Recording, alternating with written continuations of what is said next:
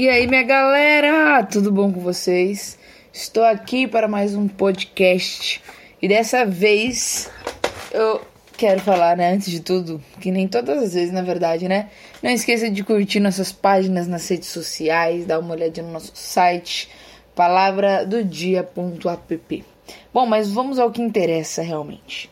Essa semana eu saí para conversar com a mulher do meu pastor e expor é, um pouquinho sobre a, da minha vida, né? Então contar as dificuldades, as bênçãos, um pouquinho mais da minha história. E ela falou uma coisa muito interessante. E nesse quesito interessante eu falei, nossa, interessante isso, né? Porque é interessante, mas isso não cabe para mim. E daí quando foi hoje, eu fui ler a Bíblia e em Deuteronômio 12, 2 está escrito exatamente o que ela comentou que é o seguinte: Destruam por completo todos os lugares onde as nações que vocês irão expulsar serviram os seus deuses sobre as altas montanhas, sobre as colinas e debaixo de toda árvore frondosa. Como assim? O que você está falando? A mulher do teu pastor falou isso? Não, ela falou para destruir os altares, os deuses, aquilo que está fazendo pecar. Por que, que Deus falava para destruir? Não é só neste capítulo, né? Em várias outras partes do Pentateuco, do Antigo Testamento, fala sobre isso. Destrua a, a, os altares, destrua os deuses, destrua não sei o quê. Por quê? Porque Deus ele queria santidade, ele queria habitar em um povo santo. Ele não queria que as pessoas elas pegassem e como que fala?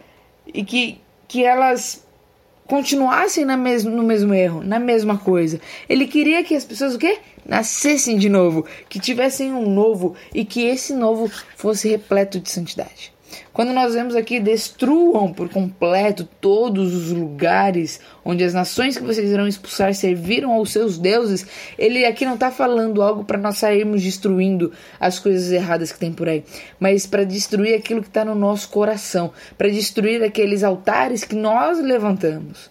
Então, se nós pegarmos e começarmos a folhear a Bíblia, nós começaremos a ver que é muito mais profundo isso. Não é simplesmente algo de destrua fisicamente algo, mas é no interior, é algo no espírito, no espiritual, no emocional. Se você voltar um pouquinho para o, o nos outros versículos, você vê que está escrito que para guardarmos todos os mandamentos que, que Deus nos ordenou, no 11 fala assim: Amem o Senhor, o Deus de vocês, e sempre guardem os seus preceitos, os seus estatutos, os seus juízos e seus mandamentos. Se você voltar mais ainda, fala: guarda no coração, ensina às crianças. O que, que isso tudo quer dizer? Quer dizer que é para guardar por fora? Para simplesmente guardar um livro ou alguma coisa do gênero? Não, tá falando para guardar dentro do coração. Então, por que o princípio de guardar o mandamento de Deus, aquele mandamento que foi escrito em duas tábuas? Por que esse princípio de guardar esses mandamentos dentro do coração, por que não destruir os deuses do nosso coração? Os deuses falsos, os deuses que nos levam ao pecado. Então destrua os altares que está dentro do teu coração. Esses deuses falsos, destrua, destrua e faça novo, faça um altar novo, mas não para deuses falsos, mas sim para o Deus verdadeiro. Que nós possamos construir altares no nosso coração, na nossa mente, para o Deus verdadeiro. E como se constrói isso? Com o mais básico, a receita mais básica, lendo a Bíblia e fazendo oração, buscando a santidade. Que o nosso coração ele possa ser uma busca para a santidade e não uma busca para a perdição levantando deuses falsos, buscando destruir cidades inteiras, mas mantendo os altares. Que possamos destruir cidades inteiras no sentido de parar de ficar sempre pecando e destruir principalmente o altar. Não foque nas coisas gigantescas. Ai, eu não estou roubando um banco, eu não estou fazendo isso, mas só que nas pequenas. Eu estou viciado no Instagram, na pornografia, no álcool, no fumo, no tabaco. Começa com as coisas pequenas, nas coisas que te pega de jeito, no egoísmo, na fofoca, no orgulho.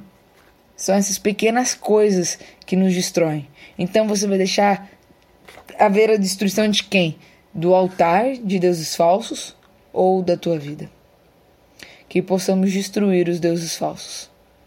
E isso eu falo gritando Não somente para você, mas para mim também. Que Deus abençoe seu dia.